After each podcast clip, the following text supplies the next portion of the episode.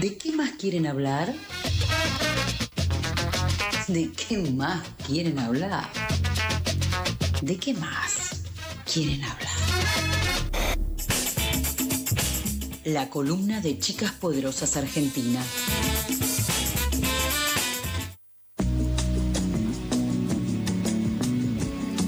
Momento de la columna de Chicas Poderosas. Estamos ya en comunicación con eh, María José Guano y Lucila Cristalo. ¿Cómo están, chicas? ¿Cómo andan? ¿Todo bien? Bien, muy bien. Estamos acá con Newen. Ustedes eh, no lo habían visto todavía, me parece. No, no lo conocíamos. Hola Charlie, hola Newen. La- creo que es la primera vez que me ven a mí también. Sí. Siempre mandé audio. Un día de presentaciones. Eh, ¿Qué nos trajeron para hoy? Bueno, no sé, Majo, ¿querés? Ah, ¿Empezás vos? ¿Empiezo yo? ¿Qué? Majo es, como Arranca, arranca. líder, es la líder de esta columna. La referente. No, no, arrancalo, dale. Bueno, bien. eh, vamos a hablar hoy de un tema que, que creo que nos interesa a todos y, vamos a hablar sobre información, acceso a la información, desinformación y coso, o sea, le pusimos como el nombre a esta columna eh, y específicamente vamos a contar un poco la experiencia, ¿no? O sea, de, nuestra investigación federal, que no sé si se acuerdan que el año pasado hicimos una investigación federal sobre acceso a derechos sexuales reproductivos y no reproductivos en pandemia. También eh, le consultamos a las expertas en- sobre data y, e información, las chicas de, Data Género, y, nos contaron un poquito qué es lo que hacen. Y nada, vamos a cerrar también hablando de, la malicia de Internet en cuanto a la información y a la desinformación, algo que nos preocupa a todos y sobre todo en contextos regionales, sociopolíticos, económicos y nada.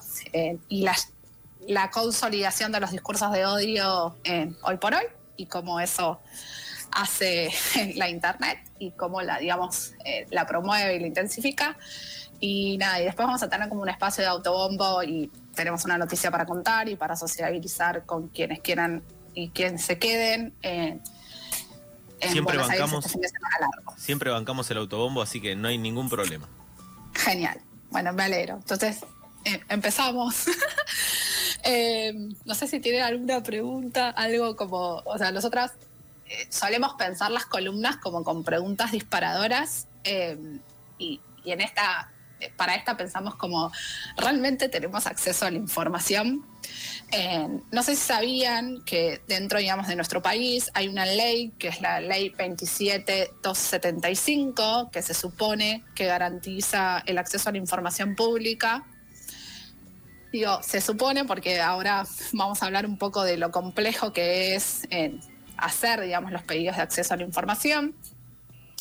Eh, y nada, bueno, te permite conocer y utilizar la información que producen o tienen los poderes del Estado. Entonces, el año pasado, nosotras iniciamos una investigación en federal sobre derechos sexuales reproductivos y no reproductivos y tuvimos la maravillosa idea de eh, hacer pedidos eh, de acceso a la información de las 24 jurisdicciones, o sea, las 23 provincias de la Argentina y en la Cava, entonces hablamos como de 24 jurisdicciones. En realidad hicimos 25 pedidos de acceso a la información porque se considera, digamos, que el pedido de información de manera nacional es uno solo, entonces, ah, o sea, lo que hicimos fue como dividir esos pedidos en tres. Eh, queríamos saber sobre la saber, perdón, sobre la cantidad de interrupciones legales en- del embarazo en todo el territorio, acceso a la anticoncepción, acceso a la eh, educación sexual integral, que, cuántas denuncias por violencia obstétrica o faltantes de medicamentos para personas que viven con VIH. Este pedido lo hicieron eh, directamente a los gobiernos de las provincias. Exacto, o sea, tuvimos eh, la maravillosa idea de, o sea, de, sí, de alguna manera pedirle a las cronistas que hagan ese pedido, con todo lo que eso implica, ¿no? O sea, con la burocracia que conlleva, o sea, hacer un pedido a la información en el medio de una pandemia, en donde siempre nos faltaba un papel, sobre todo porque lo que sucede en los organismos del Estado en general es que, o sea, no brindan la información o sea, de una sola vez, o no especifican eh, generalmente, ¿no? Digo, no, quiero meter a todos en una misma bolsa, pero en general eh, no te explican específicamente y no hay en ningún lado esa información de qué es lo que tenés que presentar para hacer un pedido, para que ese pedido se tenga en cuenta, se suba un expediente, etcétera, etcétera. Y después eso puede quedar también librado a, ciertas trabas que pongan como, che, mirá que acá te faltó la fotocopia esta, ¿eh? No, pero me la trajiste y yo te había mencionado que me traigas la fotocopia del DNI y no tenés fotocopia del DNI, volvé dentro de dos semanas y así puedes estar un rato largo.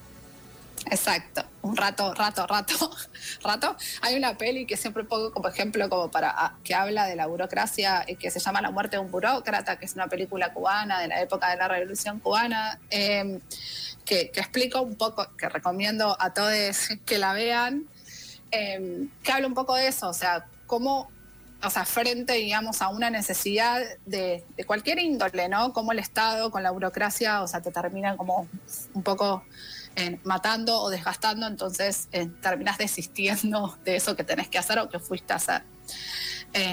pero bueno, ahí es como un tema aparte, si quieren armamos una columna sobre eso. Creo que Majo en, columnas anteriores también mencionó ¿no? los procedimientos, o sea, los pasos que hay que hacer para, para, para ciertos trámites en relación al acceso a, a la ILE, a la IBE o a las denuncias por violencia de género. Entonces, nada, volviendo al tema y contando una anécdota de la investigación, hicimos 25 pedidos de acceso a la información pública divididos en tres documentos en, por tema a los ministerios de salud provinciales de las 24 jurisdicciones del país y al Ministerio de Salud de la Nación. Pedimos datos al Estado y a las provincias, pero solo tuvimos siete respuestas satisfactorias, cuatro respuestas parciales y 14 pedidos sin respuesta. Esto es un poco lo que decimos, ¿no? De, qué, está pasando con los datos cuando se supone que desde el Estado deberían en proveernos para facilitar no solamente las fuentes, las o sea, la información, la investigación y poder ¿no? contar estas historias que nosotros teníamos que contar en la investigación. Recordemos esto, este pedido, ¿cuándo lo hicieron? El año pasado, entre el periodo de mayo, junio y julio, eh, mayo, junio, en mayo arrancó la investigación. A mediados del año pasado, cuando iniciamos la investigación federal, nosotros publicamos a finales de octubre, así que justo encima era el periodo más estricto del ASPO, con lo cual, o sea, era más difícil todavía acceder a esa información porque había compañeras de las provincias que estaban restringidas, entonces tampoco se podía mover y pedir un permiso para, digamos, acercarse a un organismo del Estado era como un paso antes. así que fue como muy complicado acceder a esta información. No todas las provincias tienen sistematizadas la información para poder pedirla a través de Internet, por ejemplo.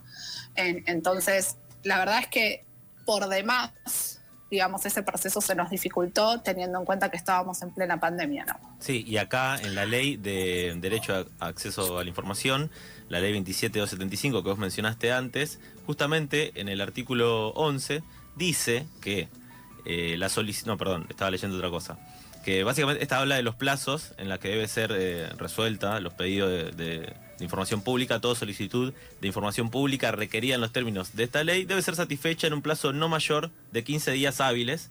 El plazo se podrá prorrogar de forma excepcional por otros 15 días. Eh, me parece que acá se pasaron un poquito. No, no, y además, olvídate, o sea, ninguno de los organismos cumple con, con ese, con ese plazo o es muy complejo, salvo que, eh, sobre todo, volvemos, ¿no? También depende el pedido que estés haciendo sobre qué temática. Entonces, em, además que no se olviden que en 2019 también, o sea, teníamos como un proceso de transición entre, o sea, un gobierno y otro. Entonces eso también dificulta y, pasa un poco que la información en el Estado se termina perdiendo cuando hay cambio de gestión, entonces, o sea, y, se van como pasando la pelota con diferentes motivos y excusas. Em, entonces, eh, siguiendo un poco como contando y para, para no irnos por las ramas con este tema, em, nada, esto que decís de sobre la ley, o sea, el acceso, no solamente, o sea, que existe una ley, sino que por más que no tengas la, adhesión a la ley nacional en todas las provincias, el acceso a la información pública es un derecho legislado en la Constitución Nacional, por lo cual ninguna jurisdicción puede negarlo. Sin embargo, eso pasa constantemente. Entonces, eh, nada, es como, esto es un, un solo ejemplo, de lo que puede pasar, siguiendo como en la línea de la problemática de datos y, y el acceso a la información y, y COSO. eh, hablamos también con las chicas de Data Género, que ellas por los 10 años eh, de la ley de matrimonio igualitario eh, hicieron un pedido de acceso a la información y va a haber un audio de las chicas contándonos su experiencia, pero antes quiero decir que Data Género es una organización de la sociedad civil conformada por una equipa interdisciplinaria que se propone construir un futuro de datos sustentable e inclusivo desde y para nuestra región. Buscan observar y monitorear las diversas prácticas en materia de datos que afectan directamente la vida de las mujeres y personas LGBTIQ en América Latina, asesorando a aquellos gobiernos, organizaciones y empresas que trabajan con en, y basadas en datos. Y les preguntamos cómo les fue con el pedido de acceso a la información sobre matrimonio igualitario y nos contaron esto. Hola, muy buenas tardes a todos. ¿Cómo están? Bueno, yo soy Maiten, soy socióloga y directora de planificación estratégica en Data Género y les quiero compartir nuestra experiencia en la búsqueda de información para una investigación que quería conocer cuántas personas se casaron en Argentina desde que se sancionó la ley de matrimonio igualitario. Queríamos hacer esa publicación con datos a propósito del aniversario y lo primero que hicimos fue investigar porque no estábamos seguras que, de cuál iba a ser el organismo nacional que podría tener ese dato.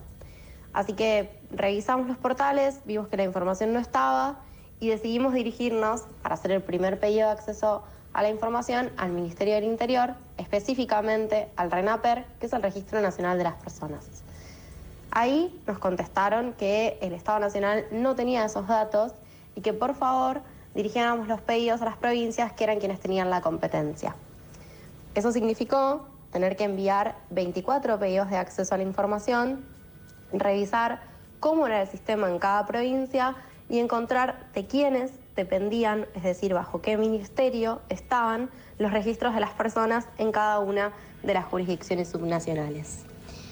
Mandamos todos los pedidos con sus dificultades, porque no es un proceso tan sencillo. Algunas provincias no explican ni cómo hacerlo, otras piden cosas bastante ridículas como escanear tu DNI o armar, imprimir una solicitud, firmarla y volverla a escanear.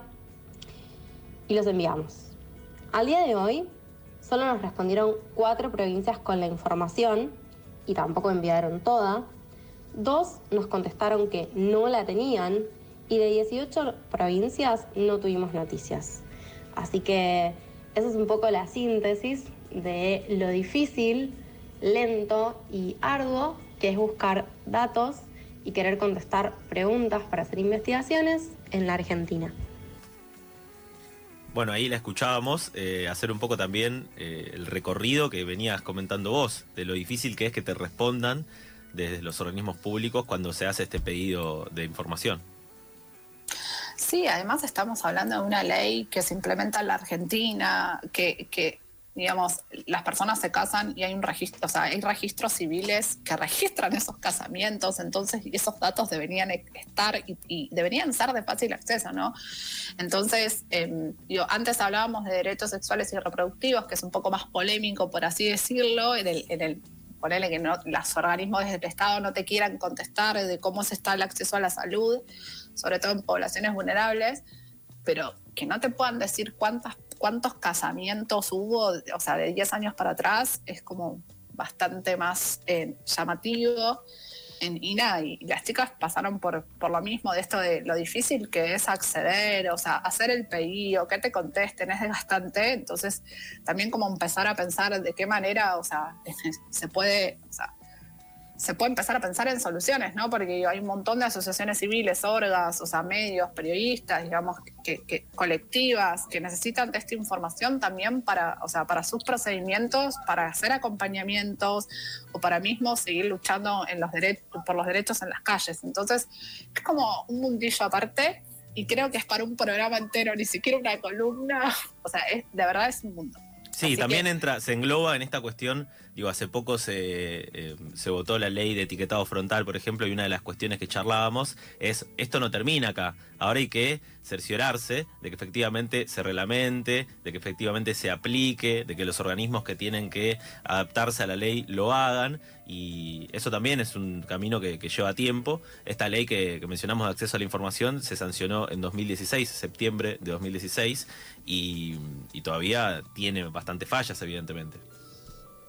Sí, es como todo, o sea, como toda ley, ¿no? Después te queda como la reglamentación y la implementación y los procedimientos específicos sobre esa, digamos, ley que, o sea, pueden disponer las provincias. Entonces, o sea, acá como tenemos jurisdicciones, eh, digamos, o sea, tenés la, jurisdicción nacional y después ten- cada jurisdicción tiene su propia administración y sus propios procedimientos. Entonces, eh, no sé si se acuerdan que cuando salió la ley de aborto el, el año pasado, después de la, de la de la homologación, porque, o sea, una cosa es que sale la ley, después se tiene que homologar y después recién ahí las provincias, o sea, comienzan como a, hacer el procedimiento para adherirse a esa ley. Em, la ley igual es nacional. Entonces, digo, a veces las, las provincias se excusan con, ah, yo no estoy agredida a la ley, entonces las, las personas piensan que esa ley, o sea, no, no cumple, o sea, o, no se puede implementar para, en- para lo que necesiten, digamos, en este caso, acceder a un aborto. Después están como los órganos de aplicación, o sea, hay como todo un mundo complejo, o sea, para que esa ley se cumpla. Por eso, o sea, nosotras que digamos que, que estamos en el mundo de los medios y en conexión con un montón de, de organizaciones en- a favor de los derechos humanos, digo, es re importante las organizaciones de la sociedad civil que justamente, que no debería pasar, ¿no? Que, que hacen que las cosas sucedan, que después meten amparos, que, os- que denuncian, que tratan como de empujar para que esas leyes justamente se cumplan, porque en los procedimientos al medio siempre hay personas y las personas tienen sus pensamientos y lo que pasa con, con ciertos temas como aborto o el- en el caso de la ley de etiquetado frontal, se pone sobre la mesa lo que opinan las personas y ahí empiezan las trabas. Entonces, eh, es un poco eso también, ¿no? Como todas las personitas que están al medio actúan en base a sus propias convicciones. Lu, disculpame, bueno acá, te hago una consulta. Eh, vos comentaste que esto surgió en pandemia, entonces asumo que todos estos pedidos han sido de manera virtual. Ahora que ya está un poco abierto, ¿han tenido la posibilidad de hacer algún pedido de manera presencial? Como para ver, porque también la virtualidad eh, lamentablemente nos da esto de que la persona que está del otro lado es como, bueno, es un mail, no lo respondo, no lo vi y listo, pasó. Una semana más, dos semanas más, en cambio, quizás en la presencialidad, si uno va a la oficina y, y hace este pedido de información, eh, nada, te encontrás cara a cara. Eh, ¿Han tenido la posibilidad en alguna de estas jurisdicciones de, hacer el pedido presencial? Mira, nosotras como colectiva no volvimos, o sea, a, hacer pedidos como colectiva, como chicas poderosas, no volvimos a hacer pedidos la información en, digamos, después de la pandemia, pero entiendo que las chicas de data, y después si quieren verificamos ese dato, en este procedimiento lo llevaron, perdón, adelante este año, que estamos muchísimo mejor y estamos más abiertas, y también les pasó lo mismo. Y desde mi experiencia en, otros ámbitos en- y habiendo trabajado en el Estado también, o sea, los pedidos a la información llegan por mesa de entrada y si te falta un papel tenés que volver Y ese expediente, digamos, circula. O sea, entiendo que, que es mucho mejor en estos casos hablar cara a cara, pero a veces no es la solución. Digo, no, no es que porque digitalizamos un proceso, los procesos funcionan mal, sino que también antes funcionaban mal en cuanto a procedimientos, por más que vos la carpeta la presentes por mesa de entrada. Entonces, tiene que ver un poco así. Me están, me acaban de, de mandar las chicas de data que sí, que fue así, que este año, o sea, ellas hicieron el pedido. Entonces digo, no depende tanto de, de la presencialidad o la virtualidad, sino depende de, que los sistemas y los procedimientos para esos sistemas funcionen de la manera que tienen que funcionar, ¿no? O sea, y esto que decimos, o sea, el Estado tiene muchos procesos por cambiar y, también, en- o sea, falta como mucho cruce de datos entre áreas y eso creo que hace que después los pedidos de acceso a la información circulen entre los mismos departamentos o entre las mismas áreas internas dentro del propio, eh, digamos, aparato rector o, ministerio o lo que sea que hayas pedido esa información. Sí, que a Eso veces también pasa un montón. la misma burocratización hace que dentro de un mismo organismo haya eh, falta de, de conexión, falta de centralidad de datos, que vas a la oficina del primer piso y te dicen, no, eso lo tenés que ver en el tercero porque acá la verdad que ni idea, y se podría solucionar todo teniendo un sistema centralizado de información donde todos puedan acceder. Igual te lo digo así, Total. yo obviamente no sé ni programarlo, pero debe haber gente que, que debe saber hacerlo y es cuestión de, de ponerse eh, con eso. Sí, hay problemas con las bases de datos. O sea, también es eso, no tengan en cuenta que a veces hay cambios de gestión, entonces esas bases de datos, o sea, quedan en, la nada o las personas se van y bien. O sea, hay, mucha dificultad con, con cómo sistematizar bases de datos en el Estado en general, en todos los estados, no importa, o sea, en todas las jurisdicciones. Eh, y también piensen que, o sea, eh, hay un proceso de despapelización que hay que automatizar también, o sea, y antes los expedientes eran en papel y hay expedientes que posiblemente no se encuentren, entonces, digo, hay, hay todo un tema eh, ahí que, que es como para, por eso digo, es como para otro capítulo y hablar más largo, y es para hacer un programa entero, porque es de verdad muy difícil. Y estaría bueno consultar con expertos que vienen como en esta cuestión de, de- de luchar por, por el acceso en- a la información pública o por mismo sistematizar esos procesos, ¿no? A ver de qué forma se generan soluciones para, para esto, para poder acceder a esa información. También hay organismos o, o que, que cuesta que brinden esa información porque es contraproducente o por los motivos, digamos, que sea. Eh, también pasa un poco eso, ¿no? Hay que ver qué nivel de polémica tienen esos datos. Eh, pero bueno, creo que estamos mejor igual que hace muchos años, pero falta un montón. Sí, sí, hay que seguir, hay que seguir. Exacto. Eh, sí, por eso es importante que, que las colectivas eh, denuncien, que esto se visibilice y que se cuente, ¿no? O sea, eh, creo que es como la parte más importante de, de que podamos contar lo difícil que es, como para que también haya una alarma y se generen soluciones para poder mejorar ese proceso. Pero bueno, así que seguimos con la reflexión de los datos en información, desinformación y coso. Respecto a, la desinformación, también estaría bueno en algún momento poder profundizar sobre eso, sobre todo porque por cómo se, se promueve y se gestiona, ¿no? Hay estrategias específicas que, que ayudan a, a la desinformación, lo vimos con las vacunas y lo vemos a diario, digamos, con todo lo que tiene que ver con la pandemia y es a nivel regional y mundial. Eh, no solamente pasa acá en Argentina y cómo se operan, ¿no? Esas desinformaciones. Eh, y ahora vamos a hablar un poco de Internet, eh, cosa que me apasiona porque soy muy nerd y además vengo como eh, siguiendo el tema de la desinformación y lo que produce. Y hablando un poco de eso, también pensar en que, y dejar en claro que no todas las personas tienen el mismo acceso a Internet, por más que supongamos que sí.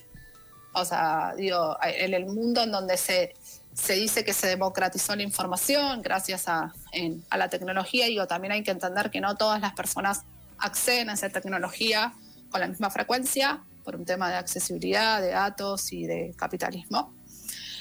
Em, dicho esto, seguimos conversando con las pibas de Data Género que están en su, salda- en su salsa cuando les preguntamos sobre datos y hablamos un poco de algoritmos sesgos en Internet y COSO y esto nos dijeron. ¿Alguna vez se preguntaron qué nos devuelven los motores de búsqueda? Bueno, la respuesta es un poco tonta al principio, pero nos devuelven lo que la mayoría quiere ver. Y lo que pasa con lo que más googleó la mayoría y encontró esas respuestas es que nos gustan ver cosas bastante sesgadas, nos gustan ver cosas que reproducimos desde la cultura, desde los medios y por lo general cuando una googlea, lo primero con lo que se encuentra es con lo que conocemos como lo hegemónico. Entonces, por ejemplo, podemos jugar a googlear piel perfecta y nos vamos a encontrar con mujeres blancas, rubias, eh, con pieles recontra photoshopeadas, muy muy alejadas de la realidad. Y así con cada una de las cosas. ¿Por qué? Porque los motores reproducen sesgos. Sesgos que tenemos las personas y que tienen los algoritmos a partir de lo que buscan las personas. Por eso es tan importante contar con auditorías en el desarrollo de motores de búsqueda y de inteligencia artificial, porque si no, siempre vamos a estar reproduciendo características eh, estereotipadas de aquello que queremos conocer. Algo que podemos hacer para contrarrestar los sesgos es eh, generar equipos interdisciplinarios eh, que tengan sobre todo formación, tanto en temas de género como desde una perspectiva de derechos humanos. Es fundamental poder empezar a trabajar con programadores y programadoras que puedan abordar los problemas sociales eh, con un enfoque de derecho y con perspectiva de género. Porque si no, estos sesgos se siguen reproduciendo y ocurre algo que mm, en inglés se llama privilege hazard, que es esta idea de que cuando alguien es tan privilegiado, ni siquiera se da cuenta. Entonces, si los programadores son en su mayoría varones, heterosexuales, ricos, determinadas características, no son conscientes de los sesgos, porque en el mundo de ellos es la norma, no los ven. Por eso es tan importante poder sumar otras voces en los equipos que programan y sobre todo capacitar a estas personas. Eh, ahí volvíamos al tema también de, los programadores, ¿no? La importancia que tiene que en la programación se tengan en cuenta eh, estas cuestiones.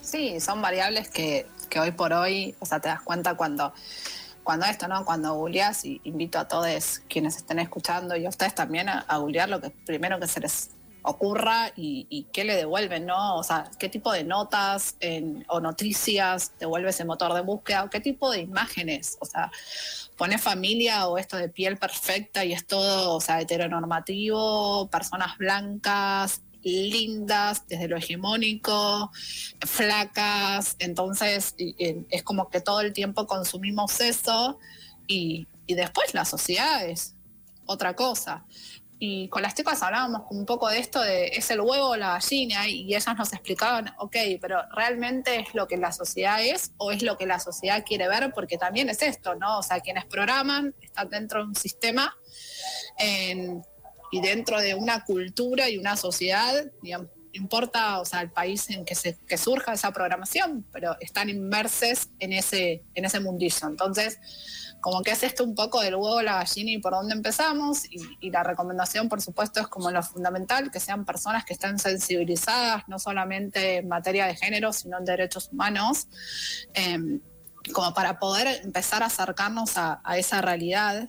Pero hay que ver, o sea, ¿no? Quienes manejan el poder si de verdad quieren, porque no se olviden que hay industrias detrás que mueven mucha plata y que son muy grandes. Sí, ni hablar, las redes sociales, digo, eh, YouTube, em, Instagram, que son todas partes, también están ahí, Facebook, digamos, hay una cuestión también que excede tal vez las herramientas que pueda tener el Estado para regular, sobre todo con eh, semejantes monstruos.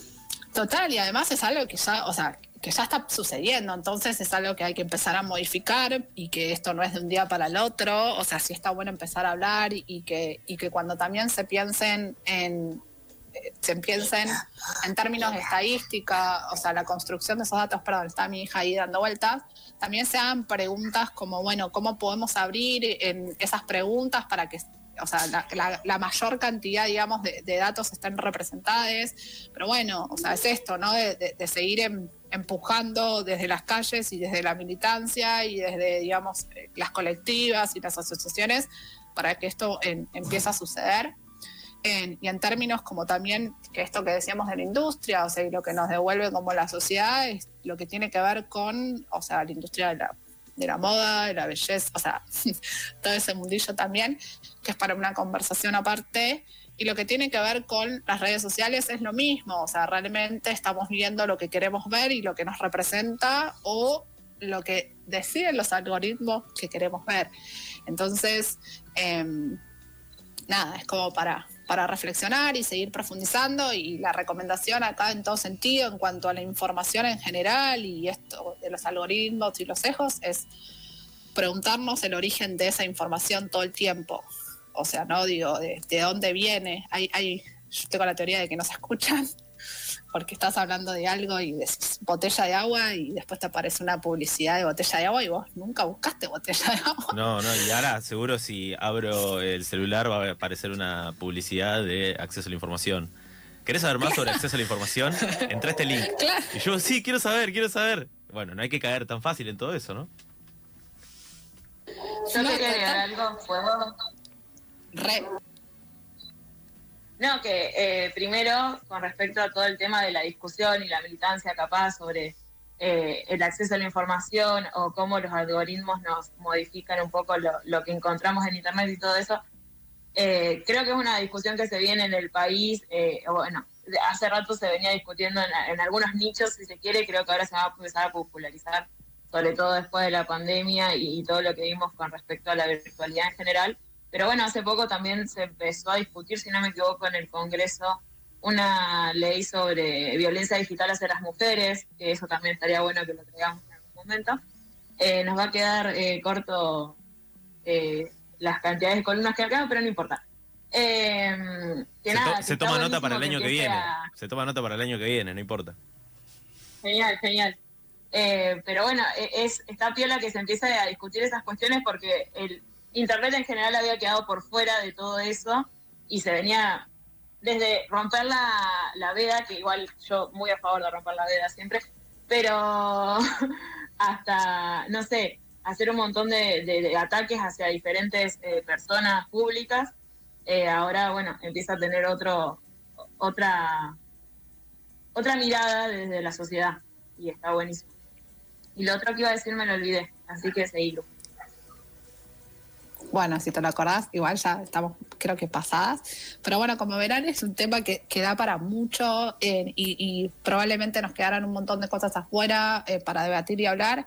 Sí, esto, o sea, y para cerrar, creo que lo, esto es una opinión meramente personal, digo, lo mejor en estos casos, eh, no solamente como para, para poder darnos cuenta qué nivel de, de desinformación re- recibimos y qué nivel de información también recibimos o consumimos, es como tratar de trabajar el pensamiento crítico, que se entrena preguntándonos de dónde viene esta información, de dónde salió, cuál es la fuente, quién me la pasó.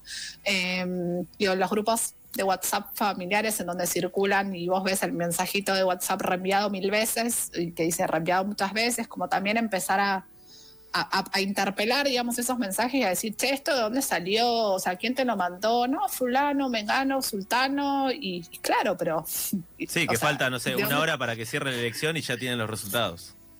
Eso, bueno, totalmente. Y después, o sea, un montón de, de- de información falsa en- que circula constantemente y que, y que te tenés que preguntar de verdad de dónde viene, de dónde salió, o sea, si la fuente es confiable, sobre todo en términos de, cuando se construye pensamiento o cuando se busca un poco una reacción. O, o sea, promover discursos de odio, que eso es como lo más grave también, ¿no?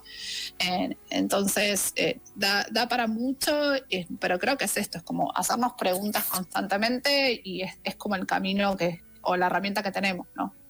Sí, y principalmente eh, en esas preguntas tener en cuenta también que existe esta ley de acceso a la información, que se puede acceder a información pública, más allá de la que exista. La herramienta eh, está ahí y, y, bueno, puedes tener la suerte desde que te respondan desde el organismo que sea al que le hayas eh, preguntado, le hayas solicitado la información. Es algo que seguramente habrá que mejorar, habrá que ir eh, puliendo, habrá que ir denunciando los casos en los que no se obtenga respuesta o no se o no se, no se pueda conseguir lo, lo que queremos hasta que finalmente funcione como debería funcionar. En un mundo ideal, sí, por supuesto. Sí, pero acá sí, lo insertamos el meme de los Simpsons imaginándonos cómo sería si Claro. funcionara la ley de acceso a la información y todos saltando, sonriendo. Eh, totalmente. De la mano, viste, la ronda de los Simpsons. Sí. Eh, pero sí, sí, tiene que ver con un poco esto de, de- de pe- de preguntarnos y también de, de visibilizar y de denunciar, ¿no? Si a alguna persona, o sea, le pasó lo mismo, o sea, poder expresar y decir, che, me pasó esto, o para que si somos muchas voces, empujamos para las- que las cosas cambien. Y vamos a cerrar esta columna con un espacio de autobombo eh, que tiene que ver con esto. Las personas que se quedan el fin de semana largo, como nosotras, que nos vamos a quedar trabajando, porque vamos a estar en Tecnópolis, en el Laboratorio de Artes Electrónicas, proponiendo actividades interactivas sobre derechos sexuales y reproductivos, diversidad y educación sexual integral. También van a acompañarnos las pibas de Data Género, hablando sobre sesgos en algoritmos. Están todos invitados, pueden sacar las entradas eh, gratuitas a través de la página de Tecnópolis. Vamos a estar este domingo de 14 a 18. Perfecto. Tecnópolis, además, para quien no conoce, es un lugar hermoso para recorrer, pasar la tarde, ir también con niñes. Eh, así que si tienen la oportunidad, están libres, les recomiendo que vayan. Exacto. Y además, además, ese día, después de que terminan todos los stands, hay un montón de shows re interesantes de un montón de gente. La taza. Ah, mirá, mirá, nos tira ahí para que vayamos a averiguar qué evento en vivo podemos ver. Hace poco fui a ver a la Delio, sé que el lunes está Miranda, así que el domingo eh, seguro también hay una banda para disfrutar.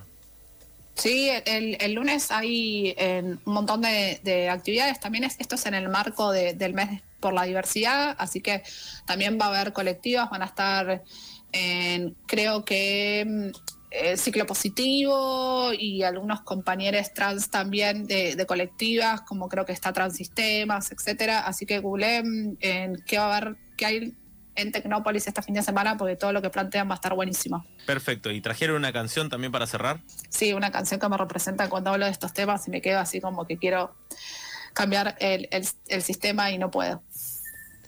Bien, eh, presentala entonces si querés. Eh, que a mí me hace acordar una serie que no voy a mencionar para no condicionar a nadie, pero me hace acordar mucho a una serie argentina. Creo que a todos. Pero bueno, o por lo menos quienes tenemos más de 20 seguramente sí, o más de 30 también. Bueno, vamos entonces con Bomba Estéreo y Fuego. Chau chicas, gracias.